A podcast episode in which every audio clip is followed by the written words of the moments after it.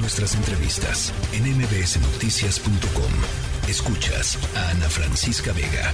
Durante una sesión extraordinaria, el Consejo Universitario de la UNAM aprobó, ya les decía, estas modificaciones en la legislación de la universidad para eh, poder en un futuro poder anular cualquier título universitario en casos de plagio. Dijo el rector Enrique Graue que no les va a volver a suceder que no se tengan los mecanismos para conducir circunstancias lamentables como las vividas, como el plagio de una, de una tesis. Hugo Concha, me da muchísimo gusto saludarte, abogado general de la UNAM. ¿Cómo estás, Hugo?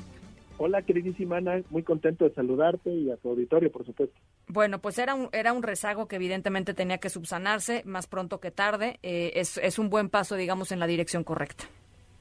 Sin lugar a dudas, Ana. Yo creo que lo que te diría es, a partir de lo que sucedió en diciembre, este escándalo conocido por todo el mundo, la universidad está caminando, yo diría, dos rutas paralelas. Una, lo que estamos haciendo en el caso específico, que eso lo platicamos tú y yo hace una semana, en donde se convocó al máximo comité de ética que tiene la universidad, que es el Comité Universitario de Ética, que lo convoca el rector, para que estudiara lo que había pasado asimismo en Aragón, volviera a abrir las puertas para que las partes involucradas presentaran alegatos, evidencias, todo, y poder hacer una valoración académica de lo que estaba sucediendo y una vez que se cuente con esa valoración académica, presentarla a la autoridad correspondiente, en este caso la Comisión de Honor del Consejo Universitario, para tomar una decisión. Como también saben, es, ese, ese primer camino está por lo pronto pues, en un estado de parálisis, Parado. porque se judicializó. Una de las partes, la ministra Yasmín Esquivel, eh, interpuso un juicio de amparo en contra de esto, que fue aceptado, y nos, y nos pusieron una suspensión definitiva para que el Comité Universitario de Ética pueda trabajar, pero no pueda emitir una resolución. Entonces, mientras esto no se resuelva en, eh, este juicio, pues esa parte la tenemos ahí medio atorada. Estamos presentando recursos, quejas, revisiones ante los colegiados, pero bueno, todo eso no está resuelto todavía. Por otro lado, Ana, perdón, perdón, toda esta como No, no, no, adelante. Por otro lado, tenemos este otro camino. El otro camino es asegurar que en la universidad como bien lo dijo el señor rector, no vuelve a ocurrir algo de, este, de estas características. De aquí yo diría dos cositas. Una, las facultades para hacer algo, como el caso primero que estaba yo narrando, existen, pero son muy generales. Lo que ahora hicimos con estas modificaciones y adiciones al Estatuto General y a tres reglamentos de los grandes, de los importantes que tiene la universidad, fue hacer esas facultades y competencias mucho más explícitas con procedimientos y con órganos determinados para todas las entidades académicas de la universidad. La UNAM, como tú sabes, es una universidad muy grande, tiene más de 50 entidades académicas. Entonces, este nuevo procedimiento ya con facultades y competencias muy claras está hecho para que cuando se, primero que nada para prevenir que esto ocurra en cada entidad académica, pero cuando ocurra una falta a la integridad y a la universidad académica, también sean estas autoridades, los consejos técnicos y los directores o directoras, los que echen a andar este camino para hacerle una revisión y para poder tomar decisiones al respecto. Ahora, esto, esto lo que quiere decir es ya no, o sea, ya no sucederá algo así. Eh, hay elementos, por ejemplo, ahí hubo en esta legislación que, que pasaron eh, que, que, puedan permitir o que, o que acerquen a los que estarán evaluando, a las personas que están evaluando en los distintos puntos de un proceso de, de, de titulación, eh, pues eh, si efectivamente las tesis son eh, ideas originales y son hechas por los autores, o sea, ¿qué tipo de mecanismos o qué tipo de herramientas se les acercan a ellos, por ejemplo? Es muy buena pregunta. Bueno, los consejos técnicos van a tener que llevar a cabo pues cursos de capacitación, seguramente con los alumnos que entren, con, los, con el propio personal académico, para que quede muy claro lo que es la integridad académica, lo que se vale y lo que no se vale hacer en las distintas actividades que se, lleva se llevan, llevan a cabo la interacción académica, en exámenes, en, seminarios, en trabajos escritos, por ejemplo, que es el caso que, tanto piensa uno. Eh, además de esas medidas preventivas, se estableció también que, por ejemplo, todos los alumnos van a tener que firmar una protesta universitaria, en donde aceptan que cumplen con las condiciones y el principio de integridad y honestidad académica y que en caso de incumplir con este se hacen responsables por lo mismo.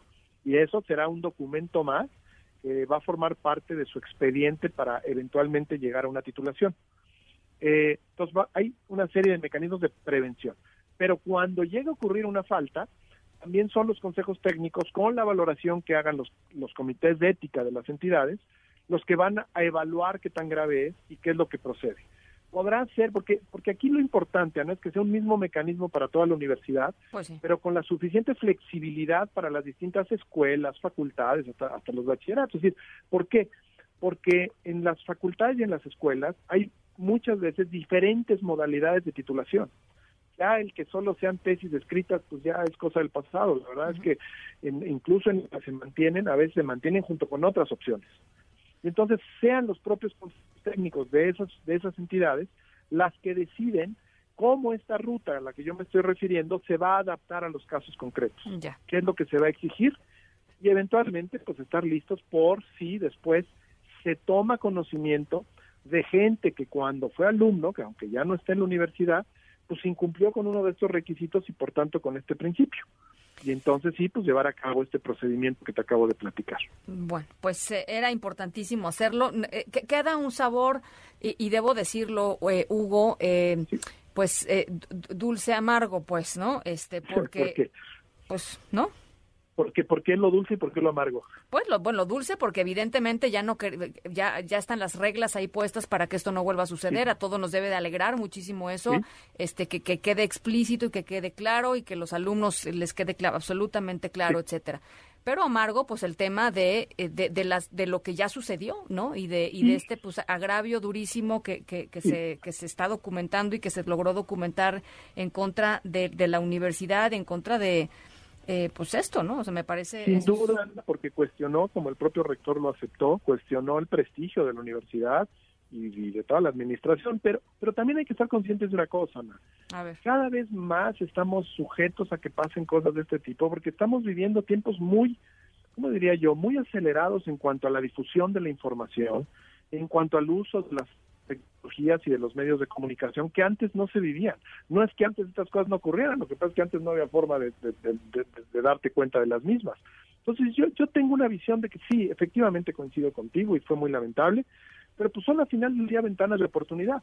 Yo una de las cosas que ahora me pregunto, ¿a dónde vamos a tener que llegar eventualmente en las instituciones de educación superior, Ana? Por ejemplo, con el chat GPT o esta cosa, ¿no? ¿Hasta dónde? De inteligencia artificial se siguen desarrollando y cómo las vas a controlar para que no sean mecanismos que suplanten la autoría original de trabajos, ¿no?